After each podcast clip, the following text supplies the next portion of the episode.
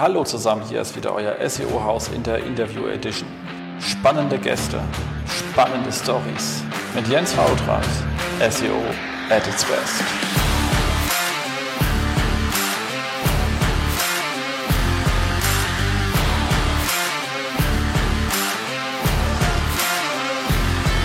SEO-Haus, stay tuned.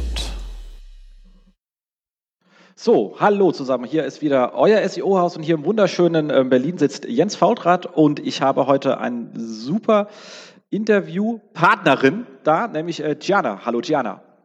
Hallo. Ja, ähm, das Schöne an dir ist ja, dass du technisch richtig tief drin bist, was ich ja so gar nicht bin. Deswegen kann ich ja auch ähm, lernen. Ich bin ja, bin ja klassischer äh, kommt aus der Informationsarchitekturebene, also ganze Thema, Thema, wie ziehe ich strukturell etwas hoch.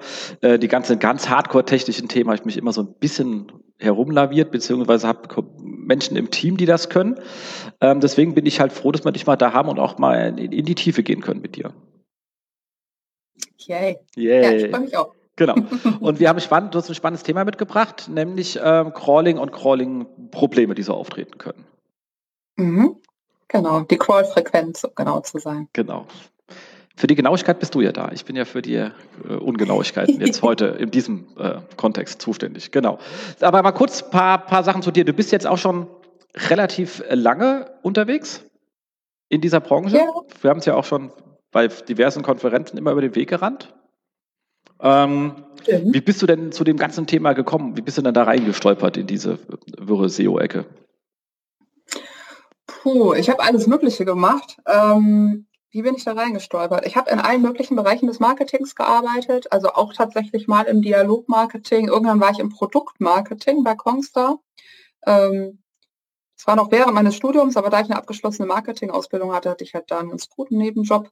Und ähm, da war das sehr eng verheiratet mit dem Bereich Online-Marketing, weil das einer der Hauptabsatz äh, oder eine der Hauptabsatzstellen war für so Prepaid-Karten und, äh, und Verträge und so weiter. Und ähm, da bin ich das erste Mal mit SEO in Berührung gekommen, nämlich immer dann, wenn die Releases gemacht haben. Und ich weiß nicht, ob es eine Staging-Umgebung gab damals. Ich musste auf der Live-Umgebung prüfen, morgens so um 5 oder um 4.30 Uhr, wenn man gehofft hat, dass da nicht so viele Leute online sind, wenn es Fehler gibt. Das habe ich das erste Mal auf QA gemacht. Und ähm, da waren schon einige SEO-Aspekte mit dabei. Das heißt, da fing das dann an und ähm, hat sich dann so mit durchgezogen. Ich habe zwar erstmal mein Studium beendet, aber ähm, das war im Bereich technische Übersetzung. Aber das SEO habe ich da nie losgelassen. Das war immer so im Nebenjob mit dabei. Ich bin zwischendurch mal nach London gegangen, habe da mal bei einer Firma gearbeitet. Da war es hauptsächlich SEO tatsächlich. Ähm, ja, und dann kam ich zurück und wurde es internationale SEO, weil das sehr gut gepasst hat, wenn man Übersetzung studiert hat. das stimmt. Der Kongsat wusste ich ja gar nicht ganz ehrlich, was ja quasi im Konzern als alter, ja. als alter Telekomiker. Cool. Ja. Aber ähm, wir hatten es, glaube ich, irgendwie, irgendwann hatte ich mal, wir haben über Facebook uns irgendwie kennengelernt, ich weiß gar nicht mehr was, aber du hattest, es war irgendeine lustige Frage. Ich glaube, ich wusste da die Antwort auch nicht und habe dich aber irgendwo weiter vermitteln können. Aber ich weiß es nicht mehr. Da war irgendwas Newsbiz-spezifisches. Stimmt, boah, das ist aber schon sehr lange her. Da war ich, war ich da noch bei Chefkoch? Ja, ja. Das kann sein. Da warst du noch bei Chefkoch. Und es ging irgendwie um News Sitemaps und so. Ja, ja, genau. Aber ehrlich gesagt, äh, puh, da habe ich auch nicht mehr weiter mitgemacht mit der News Sitemaps. Das war mir dann zu hakelig. ist nicht mein, also da habe ich wirklich immer noch nicht viel Ahnung von. Das äh, bin ich mal drum rumgekommen.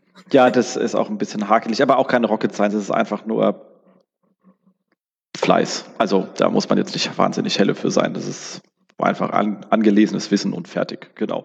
So, wo, wo tonst du jetzt rum? Jetzt turne ich rum bei der Startowns GmbH. Ähm, kennt man jetzt so vielleicht nicht. Ähm, wir, haben, wir sind so ein Verbund aus verschiedenen Unternehmen. Also die GmbH ist alleine, aber wir haben auch Partnerunternehmen. Ähm, die Café Rocks zum Beispiel. Häufig hört man mich auch von der oder über die Café Rocks sprechen, weil ich da, ich bin bei uns Vice President of SEO, aber ich berate eben auch die anderen Partnerunternehmen. Ähm, und wir machen im weitesten Sinne Affiliate. Also wir machen kein eigenes Affiliate-Marketing, sondern wir haben sehr viele Domains. Ich glaube, gerade sind es über alle, oh, ich weiß nicht, über alle Unternehmen hinweg mehr als 40 auf jeden Fall, 44 Domains oder 50 Domains oder sowas. Ähm, und die meisten davon, nicht alle, aber die meisten davon konzentrieren sich auf den Gambling-Bereich. Gambling, Betting. Ähm, wir haben einige Seiten, bei denen es darum geht, wie man herausfindet, ob ein Anbieter vertrauenswürdig ist, wo man, wie man sich da vor Betrug schützen kann, solche Geschichten. Aber das sind trotzdem Affiliate-Seiten. Ja, ist jetzt auch nicht gerade das einfachste Umfeld. Das kann man so sagen, ja. wir machen das international, das heißt in vielen Sprachen und Ländern. Ähm, sonst wäre es ja auch langweilig. Naja, was man halt so langweilig oder auch nicht langweilig nennt, gell? Also ist schon, ist, ist schon klar. So, und jetzt mal natürlich einmal der, der wichtigste Fragen so, was ist so dein Toolset am Tag, mit dem du unterwegs bist, wo du sagst, das sind die Dinger, mit denen ich so irgendwie immer irgendwie zu tun habe? Auf jeden Fall Screaming Frog, das ist ja so das, ich sag mal, Schweizer Taschenmesser des SEOs, also sollte sein. Ähm, damit mache ich sehr viel. Ähm, ich benutze auch Deep Crawl für Scheduled Crawls. Aber ich gucke halt immer noch mal, bevor ich irgendwie große Änderungen mache bei den Scheduled Crawls, crawl ich das zum Beispiel mit dem Screaming Frog mit denselben Einstellungen, um zu gucken, ob das so passt. Also gerade wenn man irgendwelche Cluster eingestellt hat, ähm, um sich zum Beispiel bestimmte Seitenbereiche separat anzugucken oder so, dann ist es ganz hilfreich, das vorher zu machen, bevor man seine Credits irgendwie mit anderen Tools verballert.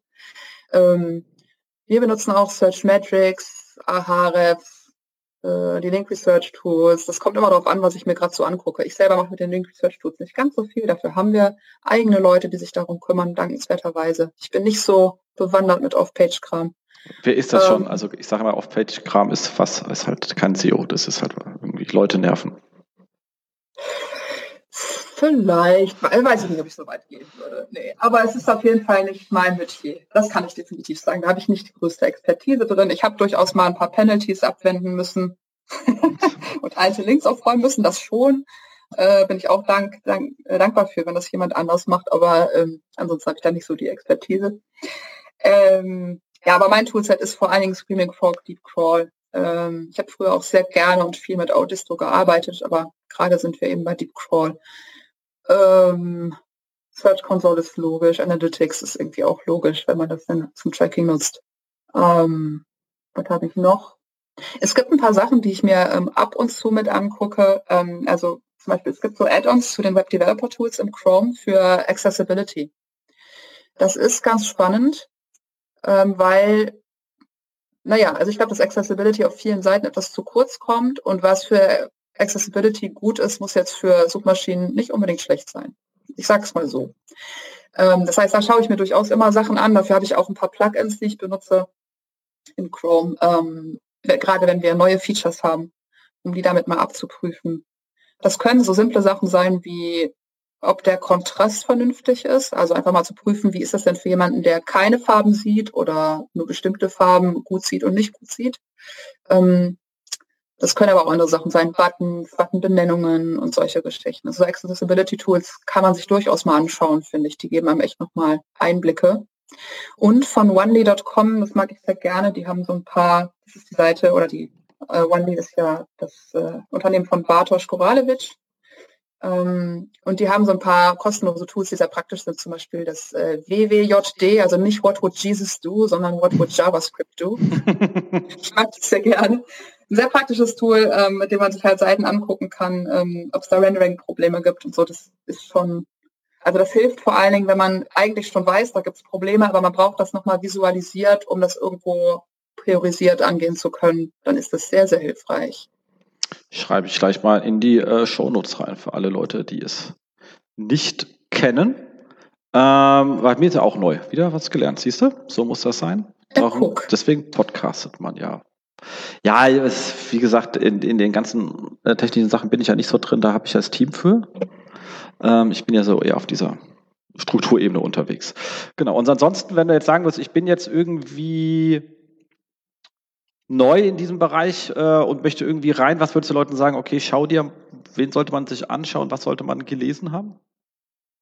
Wen oder was? Ähm, also ich kann auf jeden Fall empfehlen, Aleida Solis zu lesen. Am besten würde ich sagen auf Twitter, wobei sie einen super guten Newsletter hat, SEO FOMO, glaube ich, also Fear of Missing Out. Ähm, der Newsletter ist super, weil Aleda da sehr gut, ich finde, also alles, was sie so gelesen hat, was sie sinnvoll findet, ähm, führt sie da kurz auf und auch warum. Aber vor allen Dingen hat sie auch immer mal wieder Special Deals mit Tools, die man sich angucken könnte oder sollte. eins, was mich sehr überzeugt hat, mit dem ich jetzt auch arbeiten werde, ist Little Warden zum Beispiel. Also du hast, du hast mal Testomato vorgestellt, daran erinnere ich mich noch sehr gut. Das stimmt. Ähm, das habe ich auch eine Weile benutzt, ähm, um halt zu gucken, ob, also ne, wenn man Entwickler fragt, ob irgendwas deployed worden ist, sagen die ja immer nein. ja, das ist, ist das stimmt. War nicht, nö, war mir nicht. Und äh, damit sieht man das dann schon, wenn da irgendwo was passiert. Aber es hilft auch bei äh, QA allgemein, dass man vielleicht nicht alles händisch prüfen muss. Ähm, und Little Warden geht da aus meiner Sicht noch einen Schritt weiter. Wie heißt das? Little? Little Warden. Okay. Muss also ja nebenher mitschreiben. Und gucken, dass genau, ich... Da, und man kriegt halt manchmal so Special Deals, dass man das zum Beispiel 60 Tage kostenlos nutzen kann oder so, wenn man eben in dem Newsletter ist. Das ist sehr angenehm. Ähm, dann auf jeden Fall, jetzt muss ich tatsächlich nachgucken, ich hatte das notiert. Ähm, wie heißt sie denn noch? Oh Gott, ich kann es dir gleich sagen. Also es gibt auf jeden Fall ein paar ganz gute SEO-Frauen, denen man folgen kann und sollte, ähm, aus meiner Sicht. Also Lily Ray ist zum Beispiel sehr gut. Da lese ich das meiste auf Twitter auch von ihr tatsächlich. Ähm, weil ich da auch am ehesten mitkriege, ob sie irgendwo was gepostet hat. Lily Ray ist extrem gut. Ähm, ich folge natürlich ähm, Martin Split. Ich glaube, den dürfen die meisten kennen, hoffentlich. Also ähm, den sollte man auf jeden Fall folgen. Genau, also ähm, Lily Ray habe ich gefunden. Ich habe das, weil ich ihr auf Twitter habe, hab, hab, hänge ich auch in die Shownotes rein. Ich glaube, mhm. glaub, Martin Split muss man nicht hängen. Ich hänge trotzdem mal rein, sicher, sicher. weil eigentlich. Ja, wie gesagt, kennt, also, da befasst sich ja nicht jeder mit, weil er auch gerne mal Sachen macht über, ähm, also über JavaScript, zum Beispiel, wenn Leute sich damit einfach nicht befassen, ja, dann ist es vielleicht auch nicht, nicht die richtige Adresse. Ähm, was mir auch sehr gut gefällt, ist nicht weiblich, ist aber ein schöner Newsletter auch, ist ähm, Steve Toth, der macht das SEO Notebook. Das heißt, der shared oder der teilt seine, ähm, seine Evernote Notes, also Notizen. Das ist total cool. Und da sind immer mal ein paar sehr spannende Sachen drin, die man sonst woanders nicht sieht. Und tatsächlich folge ich ansonsten eher Menschen, die sich auch mit dem Bereich Accessibility befassen oder mit ähm, so irgendwelchen Problemen, die man bei WordPress, Press Plugins oder Updates gefunden hat oder solchen Geschichten. Das ist dann sehr gemischt. Aber cool, hänge ich rein. Also den Steve habe ich jetzt noch nicht gefunden. Auf, aber ist der auf Twitter? fragst mich was. Ich habe da mal seinen Newsletter. Achso, dann, dann, kannst du mir den Newsletter-URL auch einfach in die äh, Shownotes reinhauen. Dann äh, kann ja. ich das hier auch mit äh, droppen, damit die Leute dem halt auch folgen können, was du da empfiehlst, sonst äh, kommen sie da nicht weiter. Den Rest habe ich äh, genau. alles schön gefunden.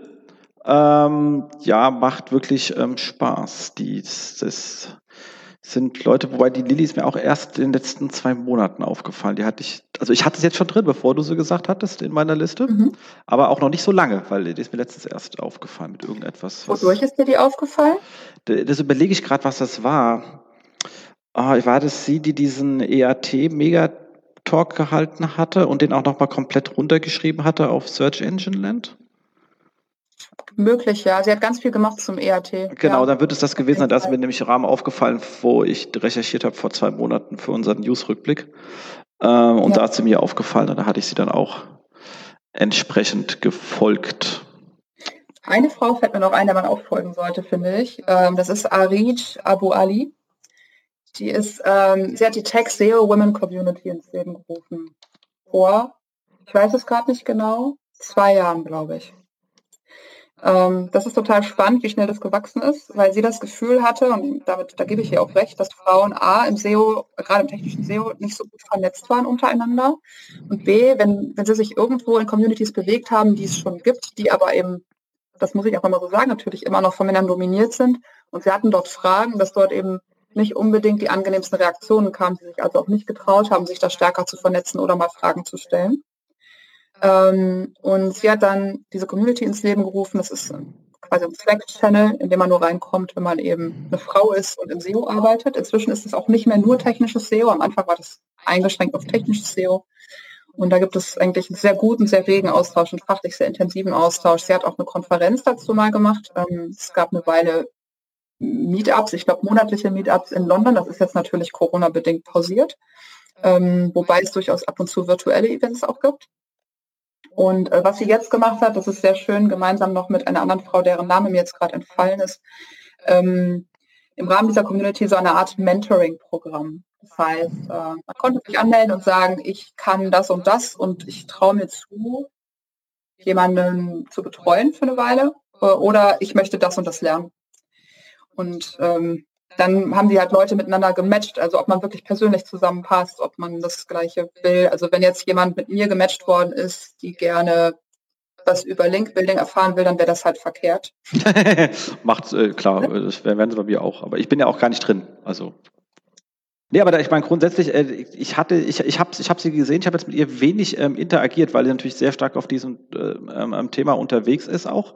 Äh, mhm. Was ich auch sehr gut finde, was soll ich da mal beitragen? Ich habe immer so, pf, okay, ähm, betrifft mich jetzt an der Stelle nicht, dass ich jetzt da von der Seitenlinie äh, mit männlich schlauen Kommentaren reinkomme. Ich, ich, ich fühle mich dann eher beflissen, einfach ähm, zu schweigen, weil ich das für das angemessene Reaktion dann halte, ähm, als da äh, blöde Tipps zu geben, wenn man sich gerade an der Stelle ähm, darauf eigentlich, glaube ich, verzichten kann. Ähm, deswegen wäre es sehr nett, wenn du mir die auch noch in die Shownotes reinhängen kannst. Ansonsten finde ich sowieso die nächsten zwei Tage, weil sie, sie, sie geistert aufgrund von anderen Leuten ja sowieso ständig durch meine Teile. Also ich kenne sie. Richtig. Aber wie gesagt, ich ja. finde halt, wenn man was aufbaut, muss man da nicht äh, von der Seite blöde Kommentare zugeben. So, guck mal, denkt noch an daran, das kriegt man alles dann äh, selber hin. Ansonsten kann ich das verstehen, muss ich sagen. Also die Initiative hat mich auch gefreut, aber ich finde es dann auch immer, es wirkt dann so gönnerhaft, wenn man von außen sagt, das ist ja toll, dass ihr euch mal, weißt du, das, ich finde es dann immer schwer, einen Umgang zu finden, also weil äh, will man sich selbst beweihräuchern, dass man sagt, guck mal, ich finde das alles toll, oder weißt du, das ist so ein bisschen, ich bin dann immer ähm, ruhig, solange keine blöden Kommentare. Also ich reagiere bei solchen Emanzipationsthemen immer, wenn ich irgendwie blöde Kommentare von der Seitenlinie bekomme, zu sagen, ja, sei einfach mal ruhig, betrifft uns jetzt gerade nicht. Ähm, ansonsten ja. versuche ich da eher zu schweigen, weil ich das irgendwie für angemessener halte. Ich weiß aber nicht, wie es ja. richtig ist. Muss man sich mir irgendwann jemand erzählen, was man da der sozial korrekte. Umgangsform für ist.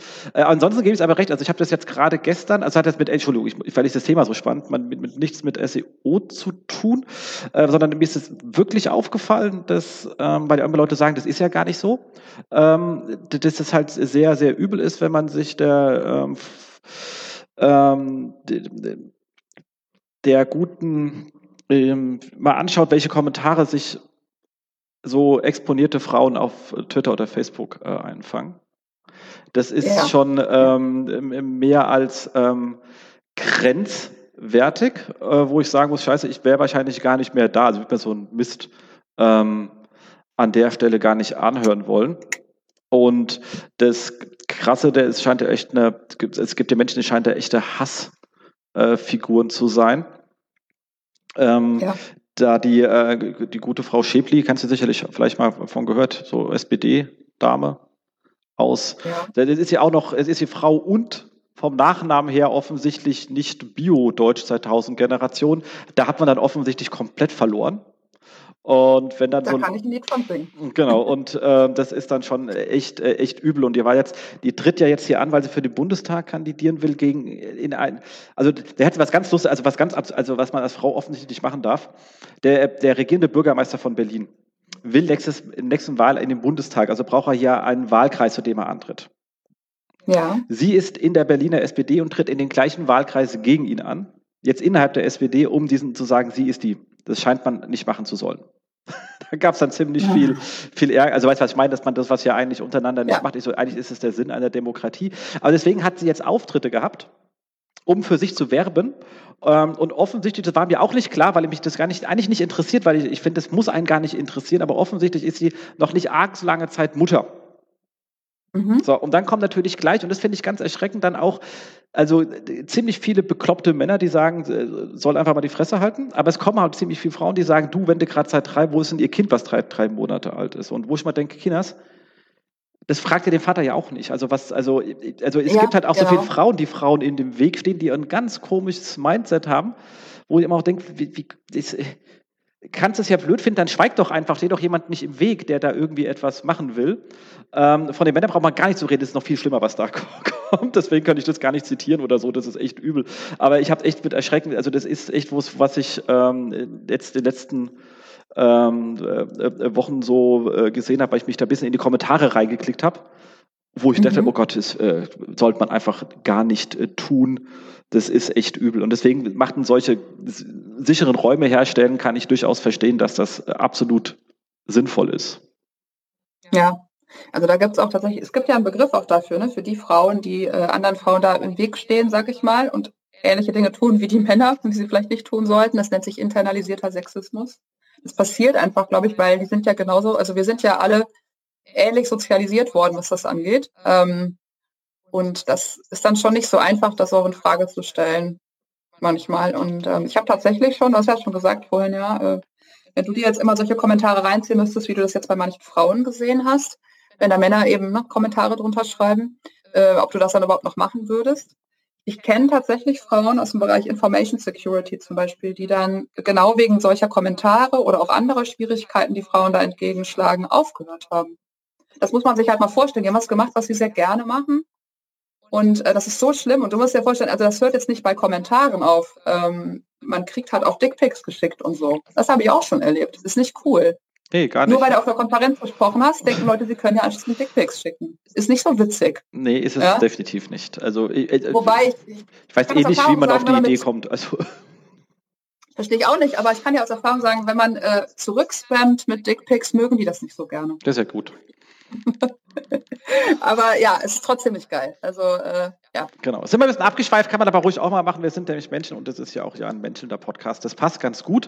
Ähm, aber wie gesagt, ich, ähm, das ist so der Grund, warum ich da eher ein bisschen ruhig bin, weil ich möchte mich da immer auch nicht so nach vorne spielen, gerade wenn es halt um das andere Thema geht. Sonst sollen die Leute auch ihre, ihre Bühne haben.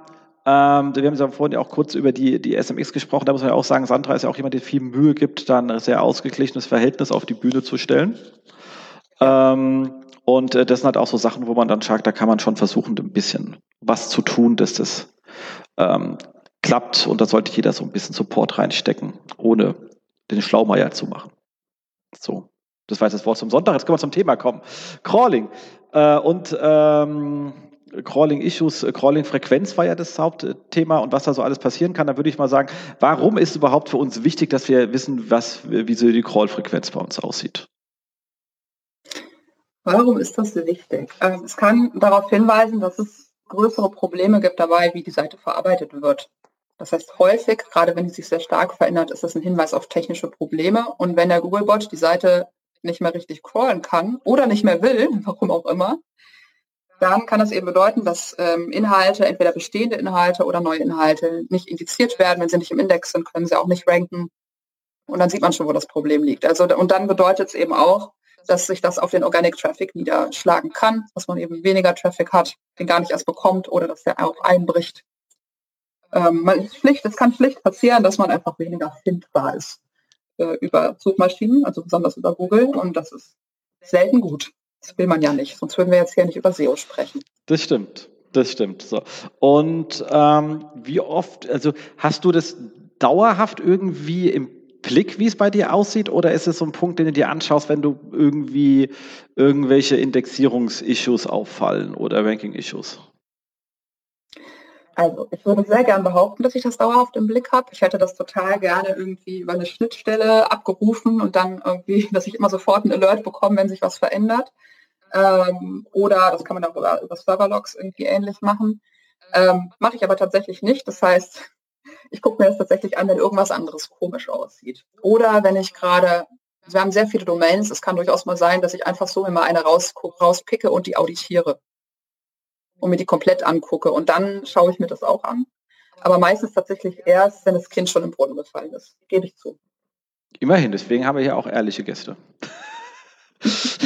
ähm, äh, machen wir aber nicht anders. Also ich kann das, ich ist immer am gleichen Boot. Ich würde jetzt auch lügen, wenn ich was Jetzt wird ein stiefmütterlich behandeltes Ding, die Core-Frequenz, was sehr schade ist. Genau, weil die Frage ist, wie kommt man dann überhaupt dran? Also was muss ich mir denn anschauen, um das äh, zu ermitteln? Weil da liegt dann eigentlich auch schon der Hund begraben, warum es so ein bisschen stiefmütterlich ist, glaube ich. Ja, du gehst in die Search Console, aber wir haben ja jetzt die neue Search Console und das ist eigentlich noch eins der alten sogenannten Legacy Tools. Ich weiß gar nicht, wie das auf Deutsch benannt ist. Ich nutze die Oberfläche nur auf Englisch, weil die auf Deutsch macht die mich irgendwie verrückt. Ich finde da nicht, was ich suche. Ähm, das heißt, man muss da schon so ein bisschen rumklicken. Es ist nicht, nicht sofort in der Oberfläche sichtbar. Das ist schon ganz schön ärgerlich. Ja, okay. Weil es ist halt die alte Search Console, also die, die alten Webmaster-Tools eigentlich. Ich vermisse und, ja äh, die alten Webmaster-Tools sehr, muss ich sagen. Ich finde die neuen ja auch. hochgradig dysfunktional.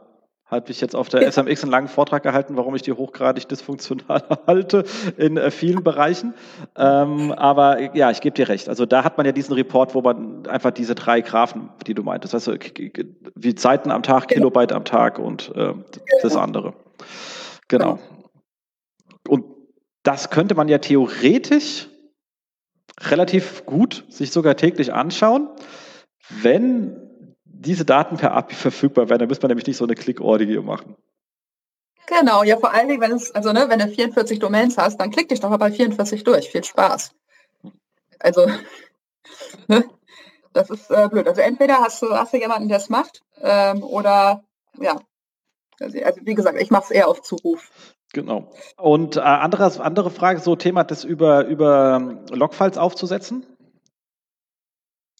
Ja, also man kann das natürlich, du kannst natürlich äh, in den Logfiles, wenn man sie denn, wenn man es vernünftig alles erfasst, kann man ja über Reverse DNS Lookup gucken, ist alles das, was als User Agent Googlebot bei mir ankommt, wirklich der Googlebot. Ähm, das kann man über die IP-Adresse verifizieren und, ähm, und sich quasi, in der Theorie kannst du dir alles das wegspeichern, was wirklich der Googlebot ist. Ähm, und dann kann man sich halt anschauen, ob, ähm, das kommt darauf an, wie man es auswertet. Da bin ich auch nicht gut drin, aber ähm, man kann sich dann anschauen, wie oft kommt Googlebot vorbei und ändert sich was. Also daran kann ich es auch sehen. Ne? Und wenn ich jetzt feststelle, dass bestimmte Seitenbereiche ähm, plötzlich innerhalb von einer Woche viel weniger Aufrufe über Googlebot bekommen haben, dann ist das ja eine Veränderung der Crawl-Frequenz. Also wenn ich weiß, da kommt bei einer bestimmten Seite ähm, im Schnitt, das weiß ich, zweimal am Tag vorbei und plötzlich eben nicht mehr, dann ist das ja schon ein Alarmsignal. Dann sollte ich schon mal gucken. wenn, vor allem, wenn das auf mehreren Seiten passiert, also nicht nur auf einer URL, sondern eben auf der Gesamtdomain irgendwie seltener. Das heißt, man kann sich das schon angucken und wenn man sich das über die, ähm, über die Serverlogs zusammenbaut, dann kann man auch viel eher sehen, welche Seitenbereiche am ehesten betroffen sind. Dann kann man sich das da einzeln angucken. Das wäre jetzt die hohe Kunst. Da bin ich gerade nicht. Ähm, da wäre ich gern. Weil gerade wenn man große Seiten hat, ist das sehr hilfreich. Weil sonst sieht man eben nur, man, sonst bei in der Search Console siehst du es eigentlich, je nachdem wie du die Properties da angelegt hast, siehst du es halt sonst im schlimmsten Fall nur für die Gesamtdomain. Genau, das ist. okay, haben wir leider die, jetzt können die Zuhörer deinen Gesichtsausdruck nicht sehen, der war gerade sehr passend dazu. ja. genau. ähm, exakt, aber ich meine, äh, vielleicht mal ganz kurz für diejenigen, die jetzt eher so nicht ganz so tief in dem Thema sind, das Ganze mit dem ähm, Reverse DNS Lookup ist natürlich wirklich notwendig, weil sonst hat man halt absoluter Müll drin in den Daten, weil ja Hinz ja. und Kunz vorbeikommen und sich Googlebot nennen. Oder man selbst, weil man selber gecrawlt hat. Okay, aber man selber kann man ja auch anders nennen, aber man, man weiß ja, dass man sich, also äh, genau. Was hältst du von solchen ähm, Lösungen, wie sie ähm, White und Kollegen anbieten, dass die sagen, du, ich hause hier so ein JavaScript auf die Seite und messe mit, welcher ob ein Bot vorbeikommt? Ich habe es ehrlich gesagt noch nicht ausprobiert. Also ich glaube, das ist was, was ich mal testen müsste und dann schauen müsste, wie meine Meinung dazu ist. Weil ich kann mir vorstellen, ich habe es auch noch nicht, wir haben es nicht groß flächendeckend im Einsatz, weil, also auch nur mal kurz reingeschaut. Entschuldigung, Markus, an der Stelle. Hm. Aber ähm, die, die, die, die Thematik ist ja, ich sehe halt, was auf den Seiten ist. Ich sehe natürlich jetzt nicht, wie oft meine Bilddateien geholt werden, weil die ja, da ist kein JavaScript eingebunden. Oder mhm. Skripte etc. Ich sehe ja wirklich nur die Seiten. Aber ich glaube, wenn du auf der Seitenebene ein Problem hast, dann hast du definitiv ein Problem. Also dafür wird es schon mal ja. reichen. Also es, es reicht, bringt ja. mal auf jeden Fall mal mehr als gar nichts zu sehen. Ähm, ich glaube, so Bilderindexierungsprobleme kriegst du mit natürlich nicht geklärt. Aber ich glaube, das könnte so eine klassische 80 Prozent Lösung sein, die mit überschaubarem Aufwand, weil bei uns, jetzt reiten sie aus dem Agenturleben heraus, natürlich das Problem, dass jeder, jeder komische Apache irgendwie andere Arten von Logs auswirft und das schwer zu standardisieren ja. ist und dann ist es halt ein Aufwandsthema und Aufwand ist natürlich ein Kostenthema. Und wenn ich dann nicht sage, ich habe wirklich ein Problem, dass das Kosten rechtfertigt, deswegen machen wir das sehr, sehr selten. Das kommt ja, wirklich. An der Stelle war ich auch schon. Weil ich würde es echt auch gerne öfters machen, aber es, es, man muss ja doch den Kaufmännisch irgendwie rechtfertigen können. Aber jetzt haben wir gesagt, warum das Ganze wichtig ist, weil das Problem, welche Issues oder Probleme sind denn bei äh, aufgetreten? Also du hattest ja Fälle, wo dann einfach die Crawl-Frequenz eingebrochen war, egal wie wir es jetzt festgestellt haben. haben jetzt schöne Wege erklärt. Was war denn so, was, was führt denn dazu, dass sowas passiert? Also da gibt es einmal, ich würde mal sagen, ich nenne das immer die üblichen Verdächtigen und das andere sind die, ähm, ja, die Besonderheiten. Ähm, ich, ich gehe mal kurz, ich husche mal kurz durch die üblichen Verdächtigen durch, die, das, die zu Problemen führen können, weil das ist immer das Erste, was ich mache. Also ich gucke mir erst die üblichen Verdächtigen an und wenn es die alle nicht waren, dann, naja, in den beiden Fällen, die ich hatte, die besonders waren, von denen ich nachher erzähle, ähm, da sind wir eher durch Zufall drauf gekommen. Ist natürlich blöd, weil wenn der Zufall erst nach zwei Wochen passiert, ist blöd. Aber ähm, vielleicht hilft das dem einen oder anderen, um da ein bisschen, oder der ein oder anderen, ich versuche gender-inklusiv zu sprechen Sehr heute. Gut. Ähm, ja, vielleicht hilft das irgendwem. Ja, was, ich weiß nicht, ob ihr es schon wusstet, aber wenn man, was ja ein Screenreader macht, wenn man äh, einen Doppelpunkt zwischen zum Beispiel Entwickler und Innen macht, ein Screenreader liest das normalerweise als Sprechpause. Also EntwicklerInnen. Und damit weiß man, dass beides gemeint ist. Es ist viel besser als dieses Sternchen oder Unterstrich, aber wenn du Pech hast, werden die mitgelesen. Ah, okay. So. Accessibility Schissel und so. In, Gender inklusiver Accessibility Schissel. Sehr gut. Anstatt, like. dass er dann vorliest, Entwickler Sternchen innen. Ja, oder Asterisk oder, oder so Geschichten. genau. Äh, und es spricht sich halt doch schon schneller, als wenn du sagst Entwickler und Entwicklerinnen. Das stimmt. Entwickelnde. Sehr genau. Ich, bin ja, ich versuche immer Wörter zu finden, die eher so geschlechtsneutral sind. Ich so Studierende, Entwickelnde. Ja. Ich versuche aus genau dem Grund äh, meistens deutsche, deutsche Vorträge zu vermeiden, weil es mir auf Deutsch tatsächlich schwerer fällt und ich aber auch nicht ständig Anglizismen verwenden möchte und im Englischen ist das viel einfacher. Naja, Lirum Larum. Also, so mal ganz grundsätzlich, die Crawl-Frequenz hängt halt von vielem ab, also auch von der Größe der Domain, der Content-Qualität, wie häufig sich Inhalte ändern. Backlinks können da auch mit reinspielen. Ähm, deswegen kann es nicht schaden, wenn man sich immer mal wieder die Quality Rater Guidelines zu Gemüte führt. Ähm, aber wenn die sehr deutlich einbricht, dann ist das normalerweise jetzt kein Content-Problem, sondern eher was Technisches. Und deswegen sind das eben auch die Dinge, mit denen man sich zuerst beschäftigen sollte. Ähm, bei den üblichen Verdächtigen ist so die erste Anlaufstelle die Search Console. Und da würde ich mir einfach alles angucken, was irgendwie komisch aussieht, aber wirklich alles. Also sowohl die Sachen in der neuen Search Console als auch und da ganz besonders eben die Sachen aus der alten Search Console, die da so ein bisschen versteckter sind. Also sowas wie hat es Manual Actions gegeben. Jetzt kann man sagen, ja, da kriegt man normalerweise eine E-Mail. Also ich hatte den Fall schon, dass ich die E-Mail nicht gekriegt habe, aber drei andere Leute, die mir aber nichts gesagt haben, weil die gedacht haben, ich krieg die. Ja, ja. Kennt man, ne? So, deswegen immer reingucken kann nicht schaden. Ähm, irgendwelche Veränderungen am Indizierungsstatus, ähm, weiß ich nicht. Vielleicht haben die Entwickler beim letzten Deployment aus Versehen die Robots.txt verändert.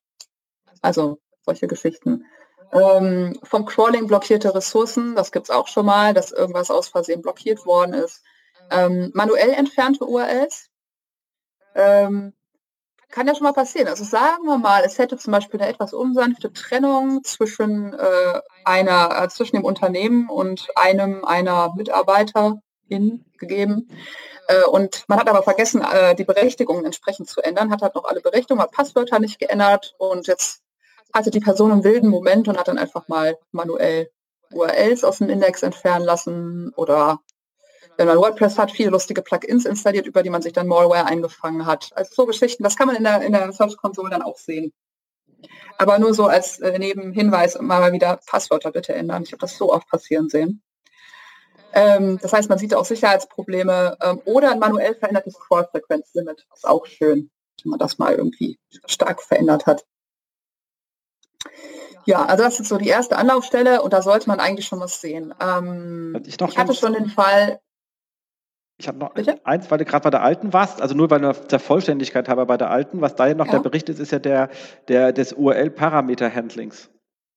Ja, genau. Weil da kann es ja auch mal gesagt, beim, beim Release wird irgendetwas anders verwendet, was man mal gesperrt hatte, jetzt aber irgendwie sinnvoll ist. Also mhm. ist auch schon ja. passiert, weil ja kaum ein Entwickler auf den Blick hat, welche URL-Parameter mal da irgendwie ein Handling bekommen haben, was besonders ist. Auch schon passieren sehen. Schöne, schmerzhafte Erinnerungen. Ähm, auch kann man sich angucken in so Sachen wie Hreflang oder strukturierte Daten. Wenn da plötzlich was rausfliegt, ähm, das muss ja noch nicht mal heißen, dass die wirklich rausgeflogen sind. Dann sind die URLs irgendwie rausgeflogen. Das habe ich auch schon gesehen. Also einfach überall reingucken und sich aufschreiben, was komisch aussieht. Ähm, das heißt nicht, dass man damit schon direkt den, den Fehler findet, jedenfalls nicht immer. Aber ähm, und natürlich eben Scrollfrequenz auf jeden Fall angucken und auch die Zeit, die Googlebot gebraucht hat, um Seiten runterzuladen. Das sieht man da auch. Und wenn die sich stark verändert hat, kann das ein gutes Zeichen, aber auch ein sehr schlechtes sein, weil er zum Beispiel keine Daten mehr bekommt aus irgendeinem Grund. Dazu komme ich nachher nochmal. Ähm, als nächstes die Anlaufstelle das äh, Tracking-Tool, was auch immer ihr verwendet, also Analytics, WebTrack, Omniture, you name it. Ähm, insbesondere um zu gucken, also auch da findet man nicht unbedingt, nicht unbedingt den Fehler, aber es kann helfen bei der Nadel im Heuhaufen. Und zwar hat es Auswirkungen auf den Organic Traffic bereits gehabt? Wenn ja, ähm, dann hilft das zumindest zu sehen, wo es am meisten hakt. Also ist es vielleicht auf einem bestimmten Seitentyp passiert, zum Beispiel nur auf Produktseiten oder auf einem bestimmten Verzeichnis, zum Beispiel Slash Rezepte. Das hilft auf jeden Fall, wenn man weiß, wo man als nächstes weiter gucken muss. Und das hilft auch bei der Priorisierung. Wenn das jetzt auf dem wichtigsten Verzeichnis passiert ist, kostet das euch richtig Kohle. Und dann kriegt man sehr viel schneller intern Hilfe. Das ist auf jeden Fall auch wichtig. Ähm, und vielleicht hat man ja auch ähm, weiß ich nicht, wenn man, wenn man glücklich ist, hat man vielleicht sogar sowas wie ein 404-Tracking separat gehabt über Analytics oder den Tag Manager oder so. Und dann kann man auch da mal reingucken, ob ähm, da vielleicht irgendwas aufgefallen ist. Das ist so der nächste Anlaufpunkt. Das heißt, dann habt ihr das. Das heißt, ihr wisst, was komisch aussieht und ihr wisst auch, wo es komisch ist und wo es sich wie auswirkt. Und dann ist die nächste Anlaufstelle aus meiner Sicht eigentlich tatsächlich die EntwicklerInnen. Das heißt, ähm, Gab es irgendwelche Deployments oder Bugfixes um das Datum herum, wo die Crawl-Frequenz eingebrochen ist? Ähm, wenn die jetzt so sind wie unsere, dann werden die meistens sagen, nö, war nix. Kennt man. Und ähm, die sagen einem auch nicht bei jedem Bugfix Bescheid, weil es vielleicht aussagt, dass normalen Deployment-Cycles äh, läuft oder sowas. Ähm, deswegen sind halt so Tools wie Test Tomato oder Little Warden, die ich finde unerlässlich, weil man damit auch sieht, wenn was aus Versehen auseinanderfliegt. Also wir hatten es schon, dass wir FAQ-Markup, also äh, strukturierte Daten für, für FAQs, dass die plötzlich rausgeflogen sind. Wir hatten aber kein Deployment, aber es gab einen Bugfix, der für was ganz anderes gedacht war und sich aber zufällig auch darauf ausgewirkt hat. So, das sieht man halt mit so Tools dann. Ähm, aber es gibt eben bei Deployments ach, kann sich irgendwie so ziemlich alles auf äh, Call-Frequenz auswirken. Also was man immer mal nachfragen sollte, auch wenn die sagen, wir haben keine Deployments gemacht, kann man einfach bestimmte Sachen einfach mal abfragen, dann sagen sie vielleicht bei irgendwas ja. Also ich werfe einfach ein paar Worte auf die EntwicklerInnen und gucke halt, ob irgendwie, ob was zuckt. Dann weiß ich, ob's, äh, ob das was war. Also eine Migration zu einem anderen CMS sollte man mitgekriegt haben, aber you never know. Ähm, weil das kann auch dazu führen, dass plötzlich Seiten mit wenig Mehrwert irgendwie aufploppen, die man vielleicht vorher nicht hatte, wie Duplicate oder Thin Content. Ähm, irgendwie plötzlich ganz viele Session-IDs in den URLs, äh, ja, Parametergeschichten machen immer viel Spaß. Ähm, irgendwelche komischen Umleitungen, vielleicht hat man einen Seitentyp entfernt und hat die umgeleitet auf die höhere Kategorieseite, sind aber super viele und das wird dann als Soft 404 gewertet von Google, weil es ja gar nicht die gleichen Inhalte sind. Ähm, kompromittierte Plugins wiederum bei WordPress oder bei anderen CMS, ähm, Kommentar-Spam, also solche Geschichten. Bei internen Links gibt es gerne mal Probleme, also sowas wie, ähm, ich glaube, man nennt das Infinite Space. Also wenn du, ähm, das kann passieren, wenn Leute manuell interne Links setzen. Es kann aber auch automatisch schon mal passieren, dass der Pfad quasi wiederholt wird. Also man hat einen internen Link, http, was weiß ich, chefkoch.de slash Rezepte und dann auf einmal nochmal slash chefkoch.de slash Rezepte slash das. Ähm, auch nicht schön. Und wenn das halt großformatig passiert, das kann halt gerade bei, bei Migrationen schon mal passieren, ist das sehr unschön. User-Generated Content-Seiten sind auch immer so eine Sache ähm, oder Seiten, die man automatisiert erstellt. Ein Beispiel, wenn man jetzt eine Plattform hat mit, sag mal, Infos über Städte, Sehenswürdigkeiten in der Nähe und sowas, da wird jetzt bei Dieringhausen nicht so viel Interessantes Neues stehen. Ja, und wenn doch, dann ist es gegebenenfalls so ähnlich wie bei allen anderen kleinen Städten in der Umgebung rund um Gummersbach. Das ist halt so, weil es da nicht so viel gibt, außer vielleicht, die Kühe eigene Namen haben oder so. Ähm, und insofern, äh, ja, also da muss man halt auf jeden Fall drauf achten. Migration zu einer anderen Domain ist natürlich auch immer fehlerverdächtig. Sollte man als SEO eigentlich informiert sein. Wenn nicht, sollte man sehr böse werden, aber ja. know. Und da gibt es ja gerne mal Probleme, Redirects vergessen und so Geschichten. Ähm, oder also alle möglichen anderen Sachen. Also wenn die irgendwie an der, an der URL-Struktur dran waren oder am CMS, dann können eben so Sachen passieren wie Redirect-Ketten, schlimmstenfalls Redirect-Loops ähm, da muss man auf jeden Fall darauf achten und mal immer nochmal nachfragen. Redesigns sind natürlich sehr verdächtig. Also schon Sachen gesehen wie, hey, wir gehen jetzt Mobile First, deswegen haben wir die Sidebar gekillt. Aber da waren super viele interne Links äh, und das, also dann war halt ein Drittel, war einfach quasi verwaiste Seiten auf einmal, ne? So, so Dinge passieren oder Navigation umgebaut, ist jetzt nur noch mit JavaScript verfügbar und das funktioniert aber eigentlich gar nicht richtig. Das heißt, Googlebot kann das gar nicht richtig rendern, hat aber nie jemand getestet. Ne? Ähm, so Sachen, deswegen nochmal der Hinweis auf dieses Tool von onely.com, dieses What Would JavaScript Do, das ist da sehr hilfreich. Oder natürlich mit dem Screaming Frog, das mache ich sehr gerne. Screaming Frog kann jetzt, das habe ich vorher mit Notepad++ ähm, mit einem Compare-Plugin manuell gemacht. Also Screaming Frog vergleicht Quelltext, Vorrendern, Nachrendern ähm, und markiert auch die Unterschiede. Es ist sehr hilfreich, sich das anzugucken. Das ist eigentlich eines meiner Lieblingsfeatures. Ähm, Änderungen an der Serverarchitektur, Servermigrationen können sich auf die Seitenladezeiten auswirken. Ähm, ist auch immer fies. Äh, Skripte, die das Rendern blockieren. Das kann, kann, auch schon mal passieren. Oder irgendwelche Pop-ups. Ich weiß nicht, wer kennt es nicht? Es gibt Leute, die es immer noch machen. Ja, Sales-Abteilung will irgendwie ein neues Pop-up haben. Das seht ihr aber vielleicht nicht, weil vor Corona wart ihr in Büros und dann wurde die interne IP-Adresse davon ausgenommen. Das heißt, man hat dieses Pop-up nicht angezeigt gekriegt. Deswegen ist auch, äh, sind auch so, so VPN-Geschichten, nutze ich auch gerne, also Hide My Ass zum Beispiel, um da mal die IP-Adresse zu verändern, zu gucken, was dann passiert.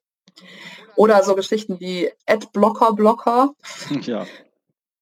Auch immer schön. Da kann, da kann immer was kaputt gehen. Also das sind so Paywalls, also das sollte man sich alles angucken. Wenn da irgendwas, wenn die da irgendwas dran gemacht haben, dann sehr hellhörig werden. Ähm, ja, aber wenn man all das hat und die haben jetzt bei nix Ja gesagt und das ist immer noch nicht so richtig, dann eigene Crawls vergleichen. Also im besten Fall hat man halt Scheduled Crawls und das heißt, ich habe vielleicht einen Crawl von, sagen wir mal, letzte Woche ist die, oder diese Woche ist die Crawl-Frequenz eingebrochen und ich habe einen von letzter Woche, dann mache ich jetzt mal noch einen und vergleiche das miteinander. Deep Crawl macht das automatisch, Spotify vergleicht die Crawls miteinander. Ähm, man kann sich aber auch verschiedene Audisto-Crawls setzen und die miteinander vergleichen oder man vergleicht die eben selbst mit Screaming Frog. Wir haben dafür entspannend, wir haben dafür gleich schöne R-Skripte als auch einen Nime-Workflow, wenn man das selber machen möchte, bei uns auf dem Blog. Ja. Kann man nachlesen. Genau, ich wollte gerade darauf hinweisen. Sehr gut. Eben. So war es. Es gibt aber auch Sachen, wie man das in Excel vergleichen kann, weil das auch ziemliche Formelei ist. Aber auf jeden Fall, die miteinander vergleichen ist sehr wichtig. Das sollte man machen. Wenn man keinen alten Crawl hat, ist natürlich blöd. Äh, was ich schon mal mache, wenn ich das Gefühl habe, es könnte auch irgendwie ein Redesign gewesen sein, ähm, ich hoffe, dass es einen Screenshot gibt auf der Wayback Machine und vergleiche das mit jetzt. Aber das ist halt so ein Hoffen und wirklich äh, Suchen nach der Nadel im Heuhaufen. Aber das kann auch schon mal helfen, da zu gucken. Man kann übrigens selber da auch Seiten einreichen. Ne? Also man kann selber Seiten von der Wayback Machine crawlen und screenshotten lassen. Ist auch ganz hilfreich, wenn man weiß, dass eine Änderung ansteht zum Beispiel.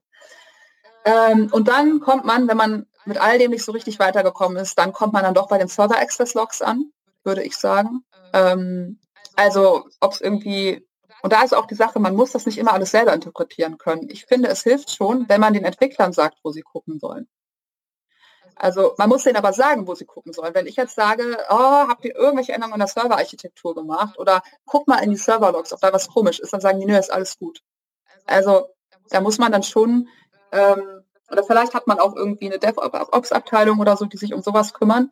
Aber da sollte man mal hin und einfach so ein paar Worte hinschmeißen. Also zum Beispiel sagen, hey, hat sich irgendwie Time to First Byte geändert, kann man da was sehen.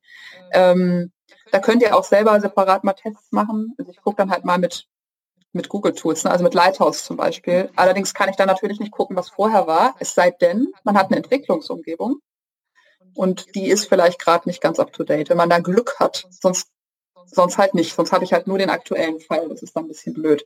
Man kann das aber auch mit tracken. Also man kann sich auch Lighthouse-Daten holen und tracken. Ähm, das machen wir zum Beispiel und dann sehe ich auch, ob sich das verändert hat. Ähm, Gibt es irgendwelche Anomalien bei Page Requests, also irgendwie vielleicht viele Anfragen von irgendeiner IP-Adresse auf einmal eine DDoS-Attacke, sowas. Statuscodes angucken ist immer so die erste, das erste, was ich eigentlich mache. Ist da irgendwas komisch? Hat es irgendwo mehr Redirects gegeben, mehr 404er oder sowas? Ähm, dann auch mal nachfragen, haben Sie vielleicht den Hoster geändert? Das gibt es auch gerne mal. Oder ne, und hat sich eine Konfiguration geändert, wenn man beim Server irgendwas migriert hat. Äh, also da, ich kann nur sagen, Dokumentation, so wichtig und passiert nie. Also, ähm, Gibt es Probleme bei, weiß ich nicht, gibt es Load Balancer, gibt es da Probleme? Hat man vielleicht, ähm, also so ein Ding, ein CDN, ist man vielleicht irgendwie, hat man auf ein CDN gewechselt, da hat mal Gary von Google hat mal gesagt, ich weiß nicht, wie man seinen Nachnamen ausspricht, weißt du? Das? Ja, das, äh, das, ist eine spannende Frage. Ja. Gary E. Genau. Ähm, ich, ich, spreche sehr ungern Nachnamen falsch aus oder auch Vornamen, deswegen lasse ich es einfach. Also ihr wisst, wen ich meine. Der hat jedenfalls mal gesagt, wenn ihr auf ein CDN wechselt und eure Call-Frequenz abschmiert, bitte das Googlebot-Team kontaktieren. Das ist gerade bei großen Seiten wichtig. Ähm, aber es gibt dafür ein Formular, wie man das Googlebot-Team benachrichtigen kann. Das ist aber ein bisschen versteckt. Ich kann äh, dir den Link nachher schicken, dann kannst du den mit auf die in den Patreon-Podcast packen. Sehr cool. Weil das findet man nicht einfach so. Ja, ihr wollt schon gerade sagen, das ist immer so schön. Frag mal bei Google. Äh, ja. Private Message an John Müller. Moin John, guck mal bitte nach. Tretbar an den Server. Das funktioniert, wenn man chefkoch.de ist vielleicht, aber sonst nicht. Oder nicht so gut.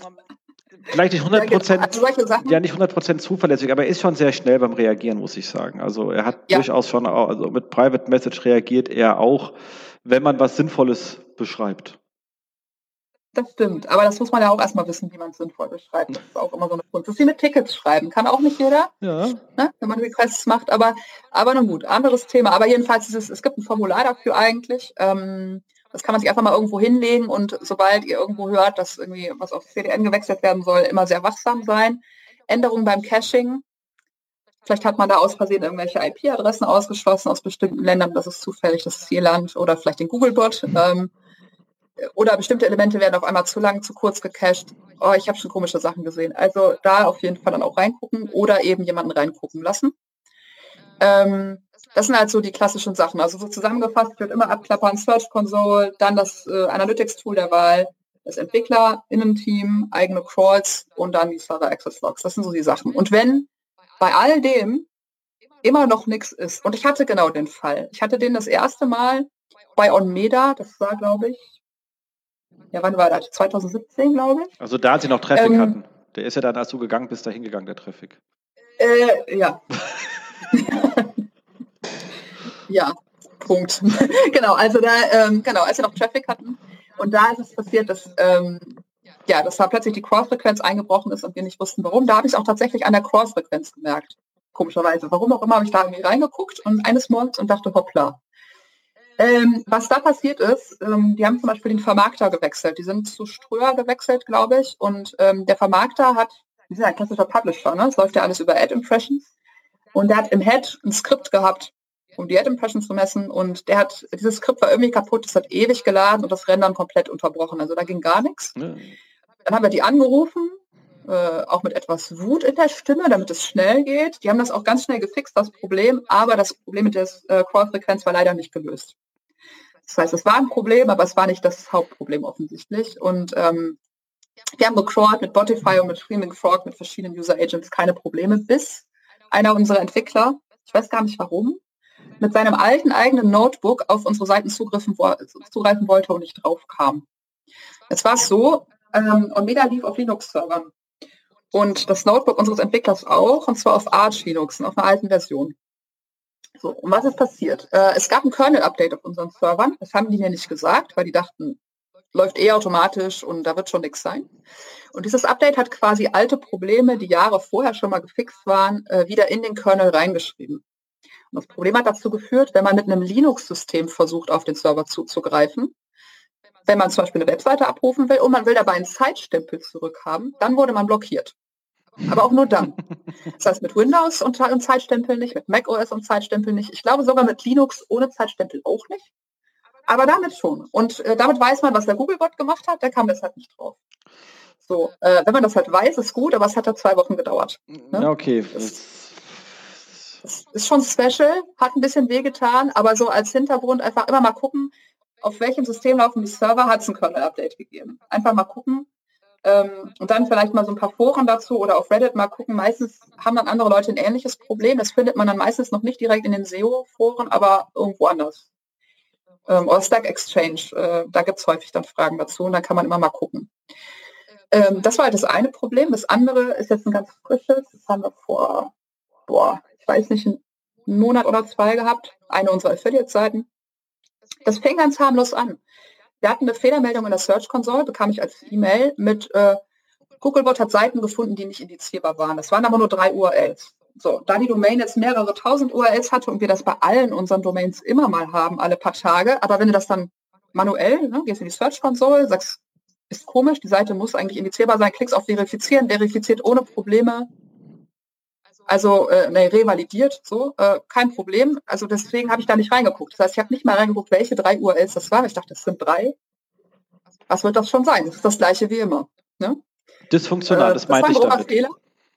Ja, es, es, wird sich herausstellen, es war ein grober Fehler. Aber ich habe es erst richtig am Traffic gemerkt. Plötzlich 50 Prozent runter. Mhm.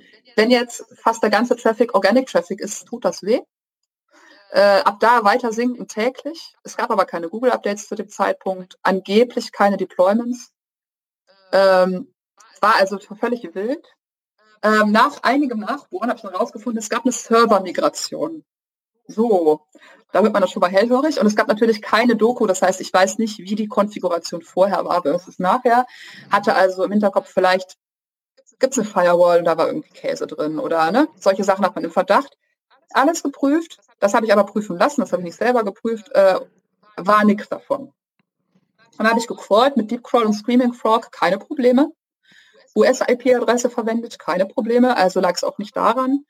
Ähm, und dann gucke ich mir halt nochmal die Fehlermeldung der Search Console an. Da, bis dahin habe ich mir die Crawl-Frequenz noch nicht angeguckt, nur mal so. Ne? Also mit, ich sage das gerade mit fahrendem Finger. Ja, genau. Ich sehe es. Hätte, ich hätte sollen. So, ich gucke mir also diese drei URLs an die, und äh, da sagt die Search Console, diese drei URLs sind von der Robots.txt blockiert und nicht indiziert. Das waren die Homepage und unsere zwei wichtigsten Hubpages. Scheiße. So. Jetzt ist das aber so, die Search Console hat gelogen. Ähm, Nichts von dem war vom Crawlen oder Indizieren ausgeschlossen. Also die waren in der Robots.txt nicht blockiert, da haben wir einfach gar nichts ausgeschlossen. Da war, es war in der, im Head war jetzt kein kein No-Index drin. Ich habe im HTTP-Header geguckt, da war nichts drin. Ja, war schon ein bisschen komisch. Aber wenn, wenn es diese drei wichtigsten Seiten sind, dann, dann Alarmglocke. Dann habe ich die Crawl-Frequenz angeguckt. So, die ist erstmal hochgegangen, nicht runter. Ähm, und dann später runtergeknallt. Aber in der Zeit, wo sie hochging, ging die Zeit, die der Googlebot brauchte, um Seiten runterzuladen, drastisch runter. Jetzt könnte man denken, geil, wir haben auf Seitenladezeit optimiert. Nee, da haben wir gar nichts rumgespielt. Und jetzt kommt's. Ich habe dann nochmal mit Screaming Frog gecrawlt. Ich habe vorher geguckt, welchen User Agent habe ich verwendet. Und ich hatte Screaming Frog als User Agent, ne? äh, weil eigentlich klingt das ja sinnvoll, damit ich immer weiß, dass ich das selber war, wenn es irgendwo Zugriffe gibt. Ich habe mal auf Googlebot Smartphone geändert und habe vermutet, Googlebot kriegt jetzt 400er zurück, 404er oder sowas. Nee, der Googlebot bekam 200er. Seiten waren alle erreichbar. Aber dann gucke ich in die, äh, ich habe es auch rendern lassen und gucke da rein, Seite leer guckt dann ins HTML, was der sich geholt hat. Der hat HTML zurückbekommen, HTML-Tag auf, HTML-Tag zu. Also Body-Tag auf, Body-Tag zu. Nichts drin. Er hat komplett leeres HTML bekommen. Jetzt wusste ich natürlich immer noch nicht warum, aber ich wusste, okay, deshalb war es, waren die Seiten sehr schnell ne, für Googlebot, aber Googlebot hat dann halt gemerkt, ha, ich kriege da überhaupt keine Inhalte zurück, also schmeißt er die Sachen aus dem Index. Und hört dann auch kurz danach irgendwann auf zu crawlen, weil ist ja nichts mehr da. Ne? Das ist halt fatal. Und das heißt, wir haben nicht einfach nur ein Rankings verloren, wir sind einfach direkt ohne Umwege aus dem Index rausgeflogen. Ähm, nicht mit allen Seiten gleichzeitig, aber sehr schnell. Auf die Lösung kamen wir dann auch nur auf Umwegen. Wir haben in den HTTP-Header nochmal reingeguckt, weil ich dachte nur, Caching oder irgendwas, das sah erstmal alles okay aus. Aber ähm, eine Info, die ich euch vorenthalten habe, dass ähm, wir haben WordPress benutzt. Also das waren eine unserer WordPress-Seiten. Wir haben nicht nur WordPress-Seiten. Ähm, aber das sind nicht meine Lieblingsseiten. Wir kommen gleich dazu, warum. Ähm, zum Caching haben wir ein Plugin benutzt, das nennt sich äh, WP Rocket. Und äh, dieses war eine super veraltete Version. Also wir haben, glaube ich, locker vier Updates verpasst oder so. Oh. Ähm, und dann habe ich vermutet, das hat Konflikte mit anderen Plugins in WordPress, die inzwischen neuer sind. Das wäre jetzt so eine klassische Vermutung, das sollte man sich auch immer angucken. Oder eine Sicherheitslücke. War aber beides nicht, leider. Jetzt ist es aber so, und das war auch eher ein Zufall, ähm, WP Rocket schreibt Pfade zu bestimmten Seiten als absolute Pfade in manche Konfigurationsdateien rein. Wenn man also eine Servermigration macht, ändert der die nicht automatisch.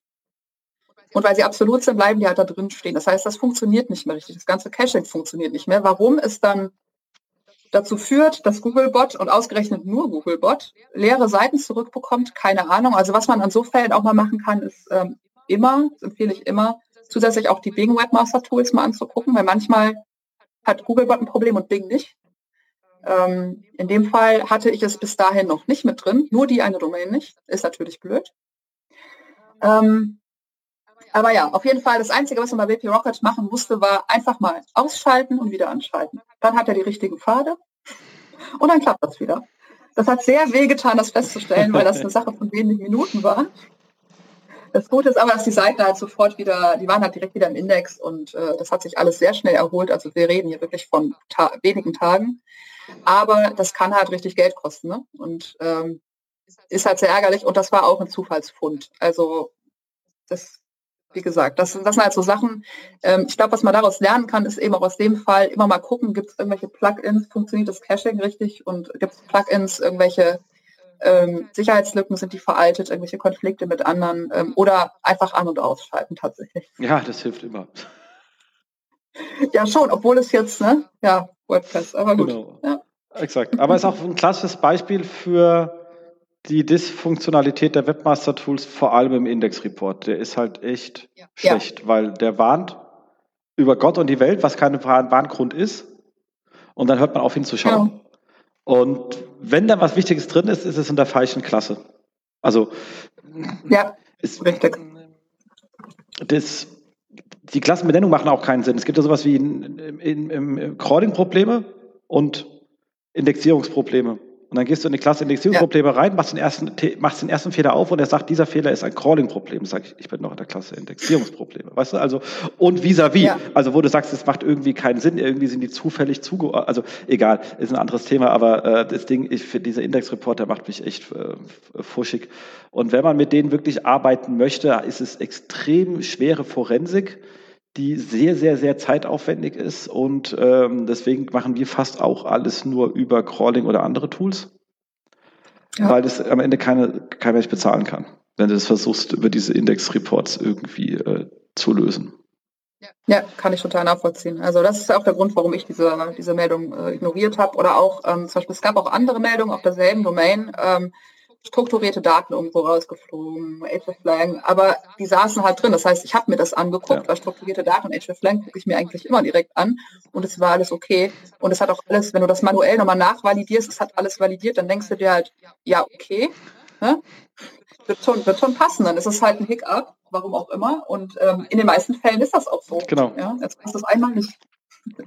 Ja, man braucht immer die Ausnahme, die ist dann wieder also für die Regel. Passt schon. Nee, aber ich äh, war jetzt wirklich, war jetzt wirklich auch ähm, umfangreich und zwei schöne, spann äh, spannende Geschichten noch dazu, wo man auch mal sieht, wie man so leidet. Also das vergessen wir ja alle, wenn wir sonst ja. auf den Bühnen stehen und erzählen von unseren tollen Erfolgen. Wir leiden ja alle. Wir erzählen es halt noch nicht so oft.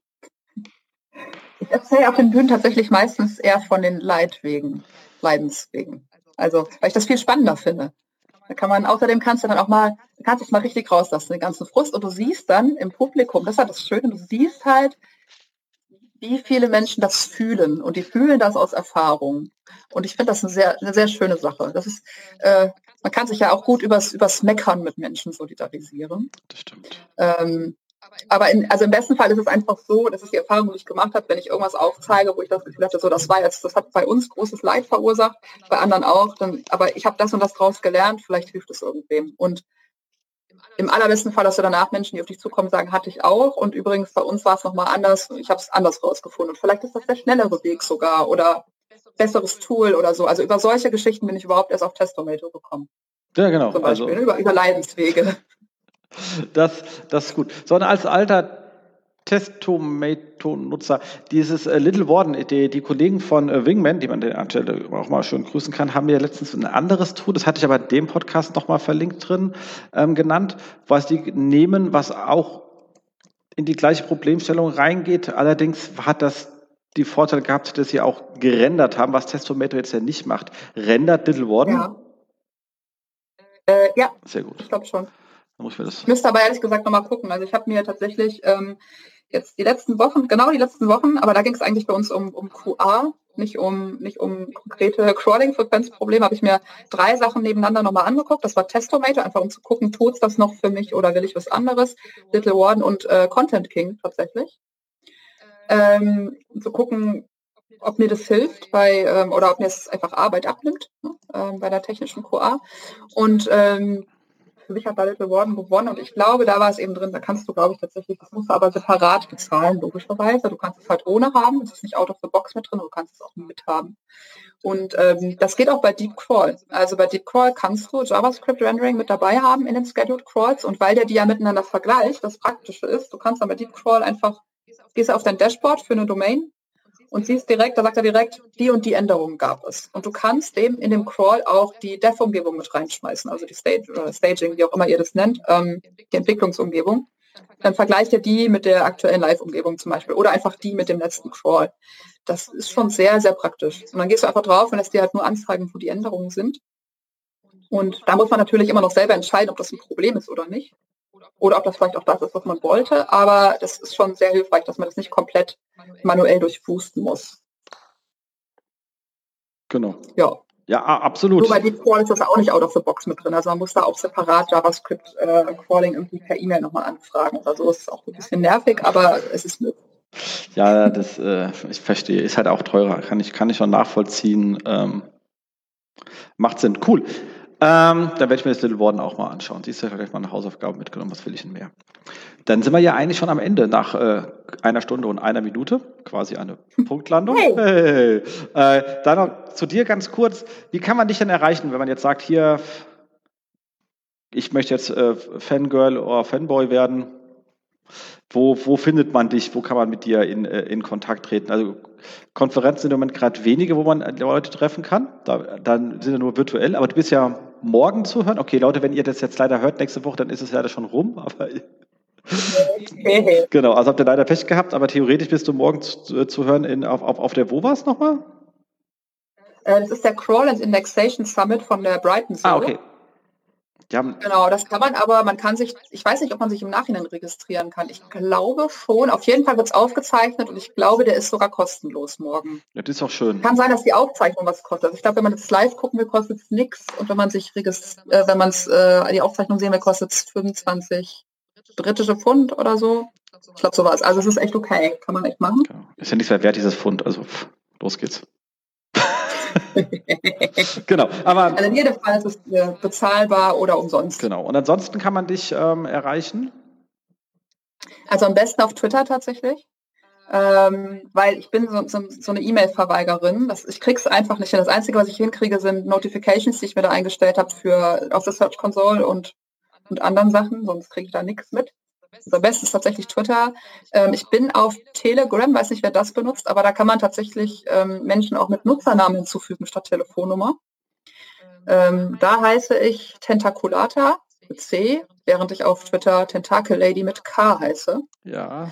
Ähm, muss man hinkriegen, geistig. Das heißt, da kann man mich auf jeden Fall.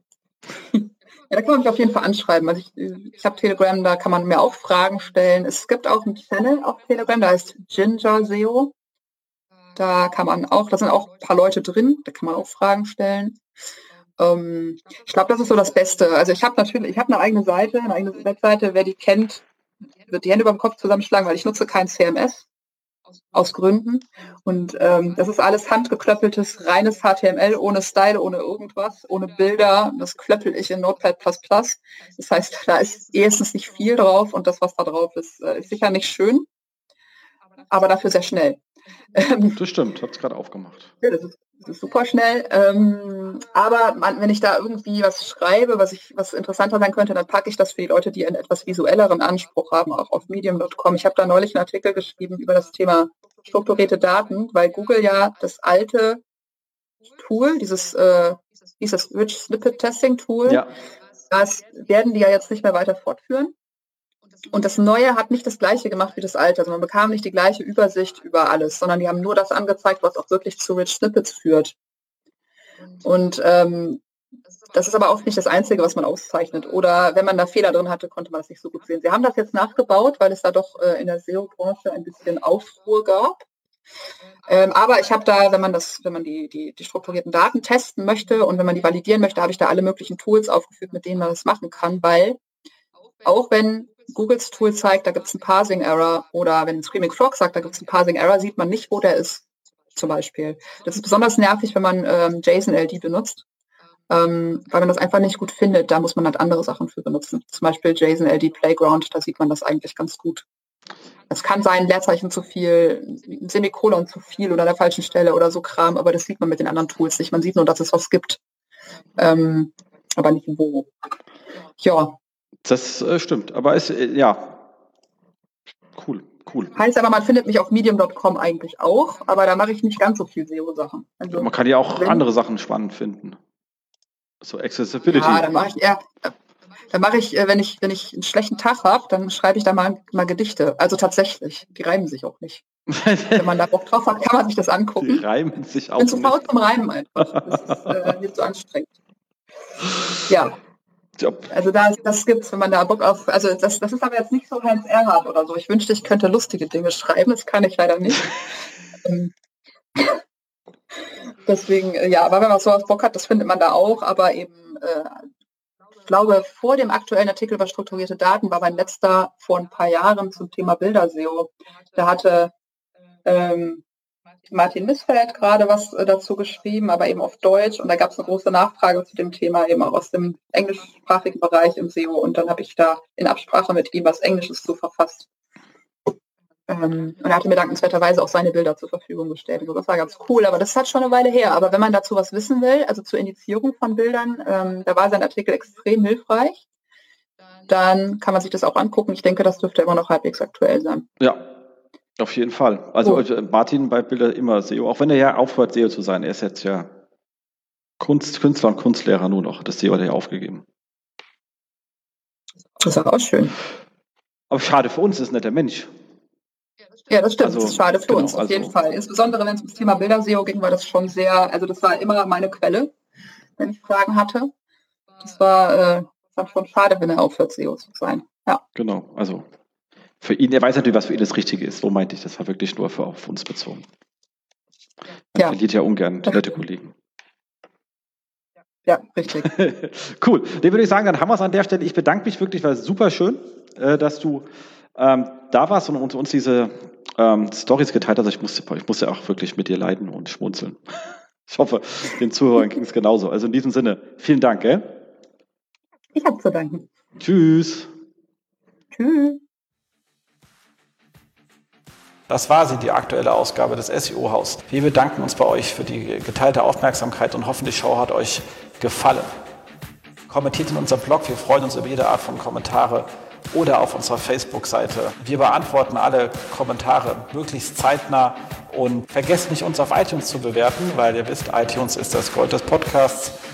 Dementsprechend bitten wir um viele, viele reichliche 5-Sterne-Bewertungen, am besten mit coolen Kommentaren.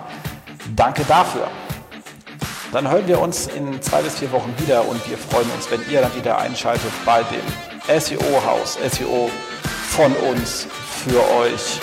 Und jetzt Rank Well.